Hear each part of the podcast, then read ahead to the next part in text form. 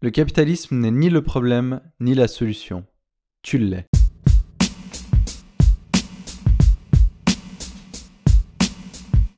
Notre génération est plus consciente et préoccupée par les problèmes sociaux et environnementaux qu'aucune autre ne l'a jamais été auparavant. Pour preuve, la jeune Greta Thunberg est la première militante écologiste à avoir été élue Person of the Year par le prestigieux magazine Time en 2019. Réchauffement climatique, pollution marine, malnutrition, inégalité sociale à travers le monde, l'ONU les compte au nombre de 17 grands enjeux que ses membres se sont engagés à combattre d'ici 2030. Tout ceci s'accompagne évidemment d'un grand nombre de contestations, de nos entreprises à nos politiques en passant par nos habitudes de consommation et de manière plus alarmante de notre système, le fameux capitalisme. Mais à l'heure où nombreux sont ceux qui s'attaquent au capitalisme de par un ras-le-bol général, peu savent vraiment le définir. La question me paraît donc légitime. Qu'est-ce que le capitalisme? Quel est son rôle dans les crises écologiques et sociales actuelles? Je te propose de répondre à ces questions en procédant avec une analyse des quatre idées reçues les plus répandues au sujet du capitalisme.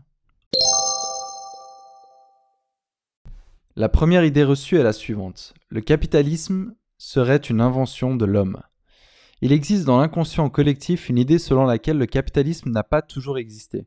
Il serait une invention de l'homme et pourrait par conséquent être remplacé par un autre système. Commençons par définir le capitalisme de la façon la plus simple qui soit. Comme son nom l'indique, le capitalisme signifie que le propriétaire du capital, c'est-à-dire les facteurs de production, a l'entier pouvoir décisionnel quant à l'allocation de son capital. En français courant, Chacun fait ce qu'il veut avec ce qui lui appartient. En ce sens, le capitalisme a toujours existé et n'a jamais été inventé par aucun ou aucune économiste, entrepreneur ou politicien, politicienne. Même le communisme serait juste une forme de capitalisme dans une société où le capital est exclusivement détenu par un organe central planificateur qu'on appelle le gouvernement ou le parti. Mais bon, j'imagine que ce n'est pas ce à quoi tu penses quand tu parles de capitalisme. La conception implicite du capitalisme désigne un système économique basé sur la propriété privée dans lequel le but du propriétaire est de réaliser un maximum de profit. Le profit étant la différence entre le prix d'un bien et son coût de production. Les grands principes d'un tel système sont l'offre et la demande qui forment les prix, le libre-échange qui forme les marchés et la libre concurrence qui encourage l'efficience et l'innovation. Bien évidemment, ces derniers s'accompagnent de règles établies par un gouvernement qui consistent à garantir le respect de ces principes fondamentaux tout en assurant une certaine équité. Le capitalisme a toujours existé et il continuera d'exister tant que l'homme transformera des ressources en produits. Simplement, il a évolué d'un mode de séquestration, les plus forts pillaient les plus faibles pour s'accaparer leur capital, à un mode d'échange sur des marchés reposant sur une monnaie où les entreprises les plus performantes accumulent du capital. Un tel système favorise la liberté, permet l'échange et récompense la productivité, favorisant ainsi une allocation efficiente des ressources. La productivité signifie simplement que les entreprises qui, euh, satisfont les besoins des consommateurs, tout en utilisant efficacement les ressources, survivent sur le long terme. Le capitalisme tel qu'on le connaît aujourd'hui n'est en fait qu'une incitation à résoudre les problèmes des autres. La deuxième idée reçue qui est particulièrement répandue est que le capitalisme serait un jeu à somme nulle. Il s'agit de l'idée selon laquelle, pour qu'un individu ou un pays s'enrichisse, il est nécessaire qu'un autre individu ou un autre pays s'appauvrisse dans les mêmes proportions. Donc en gros, tout ce que, tout ce que je gagne, quelqu'un d'autre le perd. La conséquence serait que les riches s'enrichissent et que les pauvres s'appauvrissent toujours plus. Le capitalisme serait donc une source de pauvreté. Et pourtant, les faits s'opposent à cette affirmation. Prenons pour commencer un indicateur très simple, le PIB mondial, qui mesure la quantité totale de production de richesses annuelles dans le monde. Ce dernier se calcule en agrégeant les PIB de tous les pays et en les convertissant dans une unique monnaie. Ici, disons le dollar américain. Certes, ce n'est pas un indicateur euh, parfait pour euh, plusieurs raisons, mais en dehors de courtes périodes de choc, le, le PIB mondial n'a fait qu'augmenter à travers l'histoire, et ceci exponentiellement depuis la première révolution industrielle. Si le capitalisme était vraiment un jeu à somme nulle, chaque fois qu'un pays s'enrichissait, un autre pays devrait s'appauvrir dans les mêmes proportions, gardant ainsi la richesse mondiale totale inchangée. Ce serait donc comme un, gâteau qui est fini, et chaque fois que certains pays deviennent plus riches, bah, ça veut dire qu'il y a moins de gâteaux pour les autres. Mais là, ce qu'on réalise en regardant les chiffres, c'est que le gâteau devient toujours plus grand pour tout le monde. Ce que l'on constate, c'est qu'en dehors des phases de guerre ou de gestion économique calamiteuse, l'ensemble des pays sont devenus plus riches à travers le temps. En effet, la taille du gâteau n'est pas définie au préalable. L'activité économique crée de la richesse. Par ce mécanisme de croissance, l'ensemble de la société bénéficie du capitalisme sur le long terme. Seulement, il y a un biais cognitif. Certaines personnes s'enrichissent plus vite que d'autres, c'est-à-dire que les personnes contribuant à la création du gâteau ne mangent in fine pas exactement la même part de ce gâteau. Prenons un exemple que nous connaissons tous, Amazon donc la, grande entreprise euh, dirigée par Jeff Bezos. En créant cette entreprise, qui est un pur produit du capitalisme, son fondateur Jeff Bezos est devenu immensément riche. Actuellement l'homme le plus riche du monde. Et de tous les temps peut-être. Bien entendu, euh, Jeff Bezos mange aujourd'hui une très grande part du gâteau Amazon.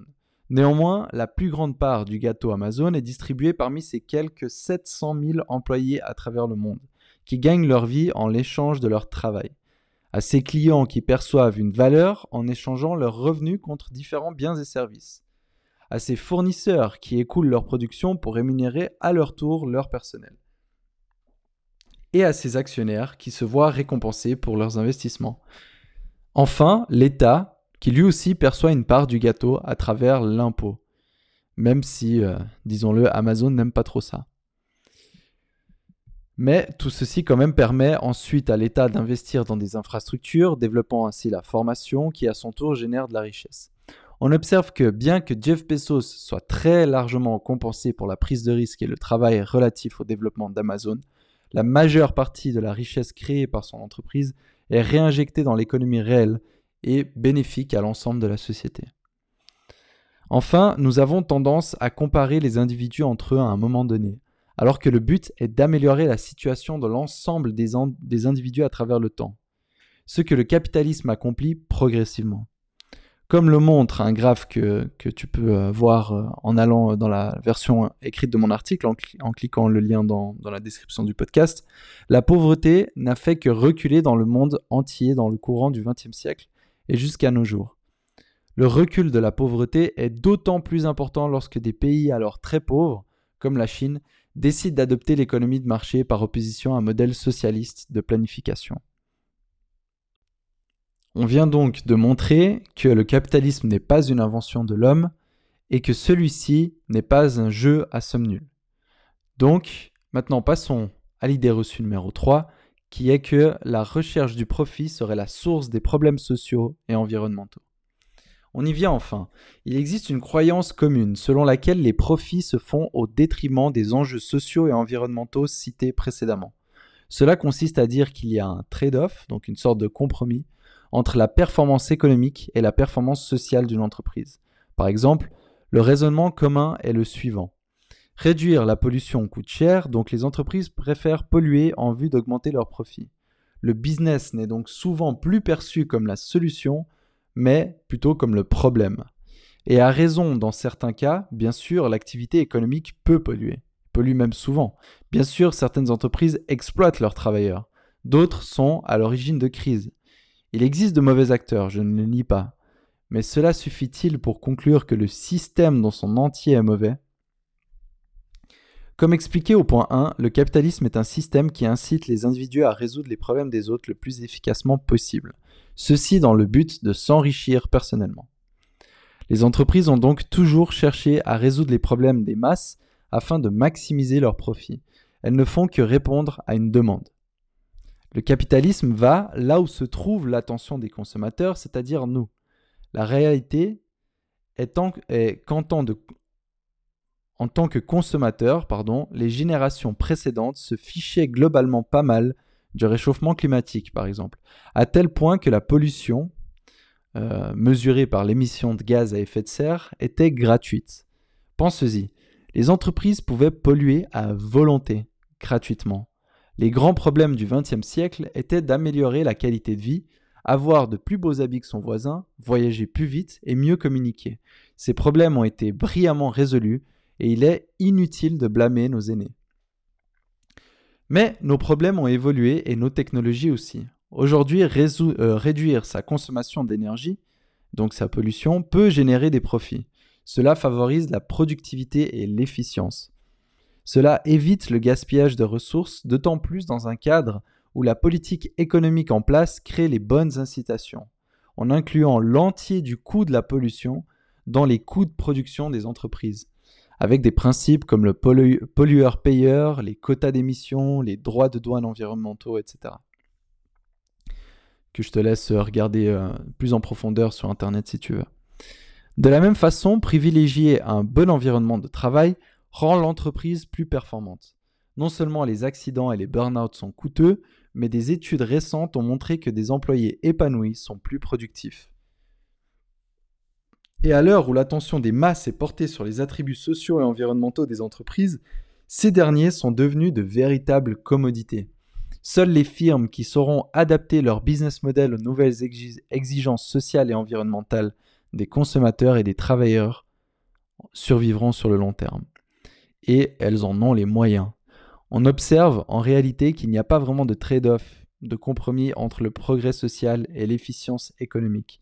Au contraire, il existe une synergie entre ces deux sur le long terme. Mais la question est, comment utiliser la puissance du business pour traiter ces problèmes? Réponse dans le dernier point ci-dessous. Et euh, j'en ai profité pour glisser une vidéo qui est un TED Talk du célèbre économiste Michael Porter. Donc c'est un des euh, chercheurs les plus cités au monde, toutes euh, catégories confondues. C'est vraiment, vraiment une tête. Et où il nous explique justement comment résoudre les problèmes sociaux par le business et comment ça commence à se faire gentiment à travers le monde. Ce qui nous amène au point 4, qui est le dernier point. Les États et les ONG seraient les seuls à pouvoir sauver notre planète. Cette dernière idée reçue est la suivante. La seule chose que les entreprises peuvent faire est limiter leurs nuisances sociales et environnementales, c'est-à-dire réduire leur impact négatif. Seules les organisations à but non lucratif, comme les États et les ONG, peuvent vraiment traiter ces problèmes, c'est-à-dire créer un impact positif. Cette affirmation suppose que les entreprises pourraient uniquement 1 réduire les dégâts causés par leur recherche de profit, ce qu'on appelle la responsabilité sociale des entreprises, et numéro 2, euh, partie de leur profit à travers l'impôt ou la donation, euh, autrement dit la philanthropie, et ainsi soutenir les États et les ONG dans leur démarche. En gros, elles peuvent uniquement aider à limiter les problèmes qu'elles ont elles-mêmes causés. Mais ceci est totalement faux. Tout d'abord, les États et les ONG ne créent pas de richesse. En effet, ce type d'organisation ne fait qu'épuiser des ressources, c'est-à-dire détruire des richesses. Souvent pour des causes nobles, certes, mais cela a pour conséquence que ces organisations dépendent entièrement de sources externes, comme des subventions, des impôts, des donations, pour continuer de fonctionner. Elles n'auront donc jamais les ressources nécessaires pour traiter les problèmes sociaux et environnementaux à grande échelle. De plus, elles ne gèrent concrètement pas la production sur laquelle elles veulent avoir un impact, ce qui les rend stériles. La question qui se pose est où se trouvent donc les ressources dans une société? Et tu l'as deviné, la réponse à cette question est dans les entreprises. Seules les entreprises sont capables de générer des ressources grâce à l'ingrédient magique qu'on appelle le profit. Le profit n'est autre que la mesure de la valeur générée par une entreprise. En vendant sa solution à un prix supérieur à son coût de production, l'entreprise dégage un excédent. Quelque part, ce profit est magique car il permet à la solution de devenir infiniment extensible. Grâce au profit, la solution peut être développée pour 100, 1000, 1 million, 100 millions, voire 1 milliard de personnes. Non seulement la solution devient autonome, mais elle permet d'en développer d'autres grâce aux investissements financés par les profits. C'est pourquoi la seule façon de traiter ces problèmes à grande échelle est de les absorber, euh, de les aborder pardon, avec des business models. Michael Porter, dont je parlais avant, définit la shared value, en français la valeur partagée, comme étant la création simultanée de valeurs économiques et de valeurs sociales. Celle-ci émane lorsque les entreprises décident de percevoir les enjeux sociaux et environnementaux non pas comme une menace, mais comme une opportunité. Il nous dit en anglais Shared value is capitalism as it was ultimately meant to be, meeting important needs. Donc la valeur partagée est, euh, le capitalisme la, dans sa forme finale, c'est-à-dire il répond à des besoins fondamentaux. Par exemple, Carbios, une start-up française spécialisée dans le biorecyclage, produit aujourd'hui des bouteilles en PET et du carburant à partir de déchets plastiques. L'application Too Good To Go, que vous connaissez peut-être, combat le gaspillage alimentaire en permettant à ses clients de liquider leurs invendus à prix cassé grâce à ces paniers mystères. Les multinationales innovent aussi.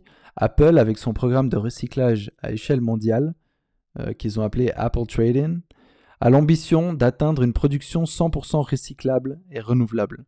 De plus, de plus en plus d'entreprises optent pour des modèles de l'économie circulaire. Les opportunités sont immenses et les investisseurs l'ont bien compris. UBS, par exemple, plus grande banque de Suisse et une des plus grandes du monde, oriente sa stratégie vers l'impact investing. Contrairement à l'investissement socialement responsable, l'impact investing ne sacrifie pas la profitabilité au nom de critères de développement durable. Oui, tu l'as bien compris. En plus de financer des entreprises à impact positif, l'impact investing est rentable. De quoi faire bondir un bon capitaliste. Ces entreprises sont issues de ce qu'on appelle l'entrepreneuriat social, social entrepreneurship, ou encore impact entrepreneurship. Ce sont bien elles, et non pas les organisations à but non lucratif, qui ont le potentiel de sauver notre civilisation. Cependant, les États et les ONG ont également leur rôle à jouer. Ces derniers sont importants pour changer les mentalités, montrer aux entreprises que les problèmes sociaux et environnementaux les concernent plus que jamais et qu'elles peuvent maintenant tirer profit de leur résolution. En ce qui concerne les États, ils doivent impérativement responsabiliser les acteurs privés en créant un cadre légal qui donne juste prix à la pollution, etc.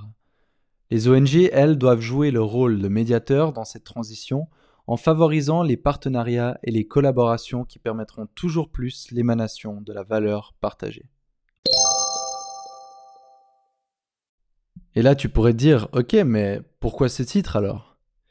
J'ai écrit cet article car je crois sincèrement que le capitalisme n'est pas le problème, ni la solution. Le capitalisme n'est qu'un outil qui crée de la valeur là où l'attention des consommateurs se trouve. Il est loin d'être parfait, aucun système ne peut se targuer d'être exempté de, défauts. Au contraire, il doit être contrôlé et limité par des règles morales strictement établies. Il y a et il y aura toujours des abus. Cependant, en tant que système, le capitalisme est l'arme la plus puissante que l'on ait jamais connue. Et maintenant, tu es conscient qu'il peut être mis au service du bien. Il suffit que tu le veuilles. En ce qui me concerne, je travaille actuellement sur un projet qui, je l'espère, permettra de supprimer tout le plastique à usage unique des restaurants de la ville où je vis. Et toi, que fais-tu?